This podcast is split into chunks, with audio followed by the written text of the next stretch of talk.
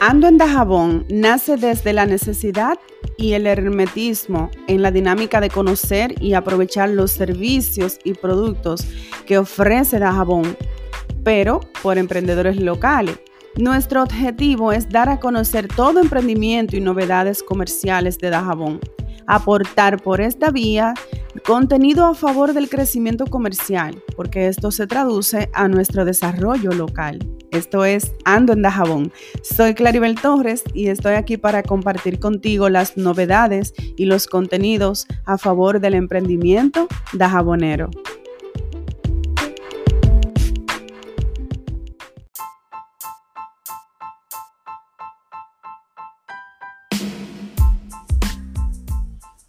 Quiero dar inicio a este nuevo episodio con un cálido abrazo, un saludo que suena irónico porque la verdad es que no necesitamos más calor. Pero en el término de cálido, de, aprecio, de, cariño, bueno, pues a eso me refiero. Y realmente las temperaturas han estado un poquito descontroladas en todo el país, en todo el mundo, pero realmente en Dajabón se siente, se siente agresiva la temperatura. Cuando consultamos eh, cómo está la temperatura, realmente nos asustamos, decimos, ¿estará correcta esa información? Sí, está correcta. Estamos alcanzando los 40 grados. Y suena exagerado, pero haz una prueba. Haz una prueba entre las 2, 4 de la tarde. Realmente está agresiva la, la, la sensación del calor, tan pegajoso. Pero bueno, lo que quiero compartirte hoy es un tema que a propósito de cumplir nuestros primeros seis meses en lo que habíamos prometido y cumplimos, que estaríamos colaborando con toda la gestión que han venido viendo en, en la plataforma hasta ahora en las redes sociales, en Instagram en especial, porque la promesa fue que íbamos a estar sin fines de lucro por los primeros seis meses se acaban de cumplir. A, algunas personas que estaban en espera de que se cumplieran esos seis meses para poder formalizar con nosotros algún trato de trabajarles, de colaborarles más bien con su marca. Y bueno, el tema que te quiero tocar en este episodio trata de, de, te voy a explicar exactamente lo que nos ocurrió a nosotros. Inmediatamente se cumplen los seis meses que hicimos una algarabía de dos días porque la verdad estábamos muy felices de ver que, que, somos prácticamente 100% orgánicos. Y digo prácticamente porque en las redes sociales nunca tenemos la certeza de que es 100% orgánico. Realmente hay personas que compran seguidores, pero hay otros que te mandan seguidores y no saben que en vez de hacerte un favor te hacen un daño. Y se los digo porque tengo colegas, amigos, que le ha sucedido y nos han advertido con este proyecto que nos cuidemos sobre eso. Bueno, pues realmente es un tema técnico de algoritmo y lenguajes dentro de lo que son el funcionamiento de la plataforma y eso. Nosotros al cumplir los seis meses recibimos mucho, muchísimo comentario. Dentro de ellos, Muchos sugerían que ya deberíamos estar en todas las pantallas, con todos los letreros, con una oficina física, que donde pueden dirigirse físicamente a un local de nosotros. Y de eso es que quiero venir a hablarte. Quiero retomar el tema de la megalomanía, pero este episodio no se trata de la megalomanía, sino de cómo nosotros nos estamos protegiendo de que no nos alcance. Te vamos a explicar el por qué todavía no hemos cumplido con esas expectativas que quizás tú también tienes, que porque no tienen un local físico, porque no están en todas partes, las vallas, la publicidad, te lo vamos a explicar. Así que ponte cómodo, ponte cómoda porque queremos confesarte por demás algunos detalles. Nos vemos en un momento.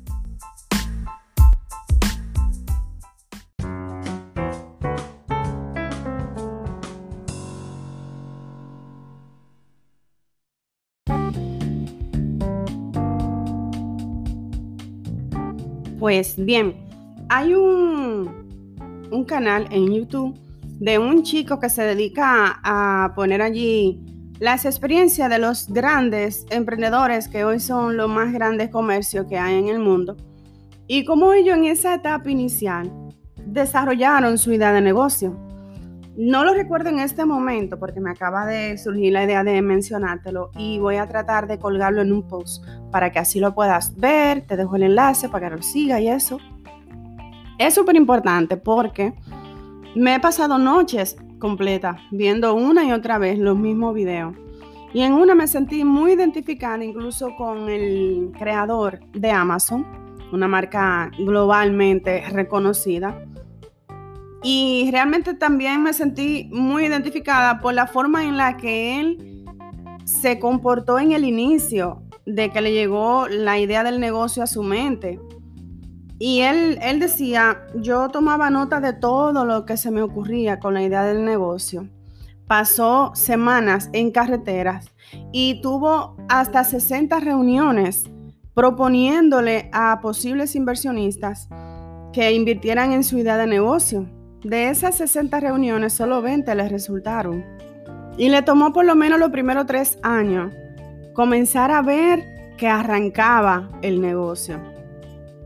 ¿Y a dónde voy con esto? Traigo a colación de que en nuestro caso, en Dajabón se caracteriza un comportamiento sociocomercial, algo común, y es que si nosotros tenemos una idea de negocio, inmediatamente queremos un local, queremos invertirle todo lo que podemos para que visualmente impresione, impacte al cliente, al espectador.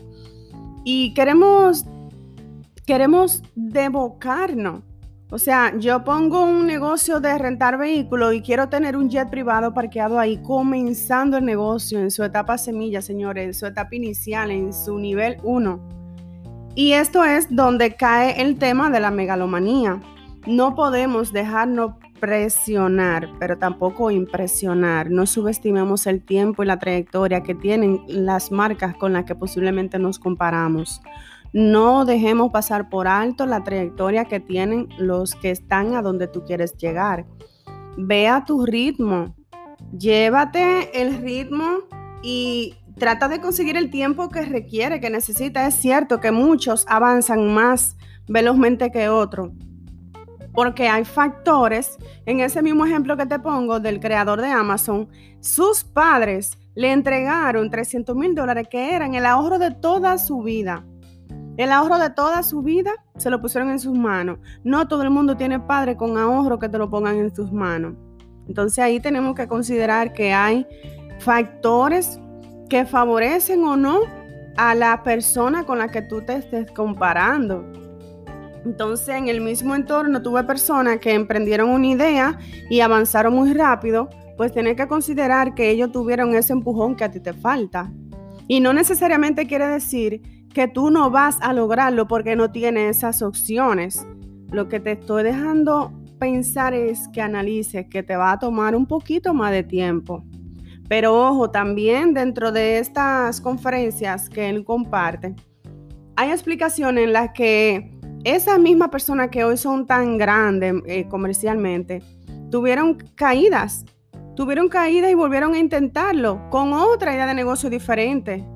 Y realmente son mensajes tan poderosos que nosotros los subestimamos. Y en nuestro caso, como ando en la jabón, que es lo que te quiero desarrollar en este episodio, yo como creadora, Claribel Torres, te confieso, yo he querido poner de mis recursos personales, de mis ahorros, de mis ahorros de mis estudios, de mis ahorros de mi futuro, para tener un local, para poner un letrero en cada municipio, en todos los puntos visuales que la visita tengan alcance como turismo. Yo quisiera hacer esa acción, alocarme, como bien decimos. Y te digo con toda modestidad que pueda, eh, yo realmente si lo decido mañana, te puedo asegurar que puedo hacer mucho, puedo avanzar muchísimo. Pero la segunda parte es que si nos acercaríamos a personas que sabemos que cuando le presentemos lo que es esta idea de negocio, este proyecto y los resultados que hemos tenido en seis meses, prácticamente sin invertir, estamos seguros que también se unirían a la idea del negocio y lo desarrollaríamos con una velocidad increíble. Ya ves, tengo esas dos opciones. puedo poner mis ahorros en manos del, del destino o puedo conseguir inversionistas que nos ayuden a empujarnos un poquito más rápido. Pero ¿qué es lo que te quiero decir en este episodio? Debemos ir a nuestro ritmo. Hay tipos de negocio, no todos son iguales. Hay tipos de negocio que tú necesitas ver cómo van, cómo van funcionando, cómo van tomando, eh, captando la atención del público. Tú tienes que conocer a los prospectos clientes. Tú, tú, no puedes tirarte a la ciega. Ah, mira, voy a poner aquí una agencia de, de, publicidad que no hay, que nunca ha habido, y yo me voy a tirar con todo. Y si no resulta, y te lo digo porque hace dos años también, mientras estaba planificando renunciar a un empleo formal que tenía como pasantía de una maestría que estaba realizando, yo fracasé en una idea de negocio. Y si nosotros vemos como una grandísima mala palabra eh, expresar la, la idea de fracasar. Señores, el fracaso tiene también su lado positivo, que es la sabiduría, la lección. Y mira cómo le doy uso hoy en día a esa parte positiva. Hoy yo quisiera desprenderme de mis ahorros, de mi futuro, de mi pareja y yo mío personal también, y poner una oficina y letrero por todas partes y alocarme, poner por todo lo alto, romperle los ojos a todo el mundo. Pero ya yo tengo la experiencia. Ya yo fracasé en otro intento, con otra idea de negocio, con otro tipo de negocio. Y por esa experiencia es que estoy más calmada esta vez. Y estoy teniendo mejores resultados. Porque estoy concentrada en el siguiente nivel pero a la par, a mi ritmo, al tiempo que necesitemos. Así que realmente es muy importante que lo primero que hagas es proteger esa idea del negocio. ¿Cómo? Tú registras tu nombre, que eso lo hablamos en el episodio pasado. Registra el nombre del negocio y ya todos los procesos legales que te protejan esa idea de negocio, porque si tú estás consciente que es un negocio que cualquiera puede inmediatamente implementar y de hecho irte irse muchísimo adelante que tú, como decimos, pues tiene que proteger tu idea de negocio. Aunque otro instale uno similar, pues el tuyo es el, es el tuyo, es el propio. Así que realmente lo más importante es que tú protejas esa idea de negocio, protejas ese proyecto, le saques su papel, como dicen, y tú tener la, la seguridad y la garantía legalmente de que ese negocio te pertenece. Así que también sigue el paso de hacer el plan de negocio. Muchas veces tenemos un negocio porque vimos que a otro le funcionó, pero no nos ponemos a anotar las ideas de qué queremos en este negocio. Aunque existan 8 mil y 14 mil lo tengan alrededor de nosotros, podemos hacer la diferencia y solamente lo podemos lograr si anotamos las ideas. Y esto le da forma a lo que se llama un plan de negocio. Así que en Internet existen muchísimas, incluso plantillas, la plantilla Canva que ustedes van, no Canva de, realizar diseño o más bien de realizar posts, como se puede entender más sencillamente, sino un Canva es como una estructura que te permite ver la idea del negocio, analizar los pros, los contras, las estrategias, las innovaciones, los puntos que no debes pasar por alto. Es muy importante el plan de negocio. Anotar la mínima idea del presente y tomar también notas de lo que querrías implementar en el futuro. Pero lo más importante del tema es que estemos conscientes que debemos ir a nuestro ritmo, analizar el riesgo de la inversión para que esto no se quede en un gasto. Yo te pongo un ejemplo. Nosotros queríamos desarrollar, queremos desarrollar em, Ruta 44. Y como tengo una agencia de viajes de hace muchos años, que ahora mismo solo trabajo con clientes fidelizados, pero realmente quise ponerlo todo inmediatamente en la, en la parte de Ruta 44 porque tengo experiencia en turismo interno. Tengo muchos colegas, tengo mayoristas, tengo toda la fuente que necesito para llevarlo a, la práctica. Y nosotros lo primero que hicimos fue comprar equipo de cámara de grabación, cámara de, video, perdón. Comprar trípodes, comprar, bueno, pues para resumirte el cuento, nosotros fuimos víctimas de esta ola de robo que estamos experimentando en Dajabón y perdimos toda esa inversión, que ahora mismo ya se traduce a un gasto, porque no le pudimos sacar el provecho, no tuvimos remuneración de crear contenido, de darle uso, es una pérdida al final de cuentas. Entonces, te das cuenta cómo realmente es súper importante ir a nuestro ritmo.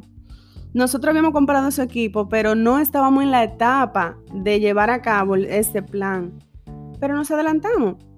Nos adelantamos porque como es tan fácil dar un clic en internet y que todo llega a EPS y ya lo buscamos, pagamos el libraje y listo, pues no alocamos, pero realmente el plan de negocio te evita muchos desaciertos, que eso vendría considerándose un desacierto. Nadie está preparado para que les roben, pero todos estamos expuestos lamentablemente, porque esto es una situación que no solo nos está pasando individual particularmente, es una ola de robos que estamos experimentando en el país, pero que se siente más concentrado en la provincia, por ser literalmente una comunidad pequeña, por considerar que se puede controlar más fácil, pero tenemos que ponernos positivo, pensar en estrategias que contrarresten y disminuyan el riesgo. Así que realmente eso es lo que ahora eh, nos hemos enfocado. Ahora mm, esta situación, esta circunstancia nos cambió el ritmo, nos cambió el plan Ahora en vez de seguir invirtiendo en tecnología eh, para, para, llevar a cabo esa parte de la agenda de Ando en Dajabón, de la Ruta 44, en vez de seguir comprando cámaras, micrófonos, etcétera, pues vamos entonces a comprar más cámaras de seguridad para la casa, vamos a electrificar la casa, vamos a hacer todo lo que nos no disminuye el riesgo de que nos vuelvan a robar. Entonces, ahí es donde tenemos que considerar las, las anotaciones de las ideas y muchas veces reestructurarlo y no sentirnos frustrados, traumatizados, desesperados cuando tengamos que reestructurarlo, porque reestructurarlo siempre va a ser para bien. Siempre va a ser porque encontramos alternativas más, más viables, más confiables, más factibles. Así que realmente por último, elige y selecciona muy bien pero elígelo como si fuera una pareja que tú vas a buscar. Elige y selecciona muy bien a quién contarle sobre los detalles del proyecto.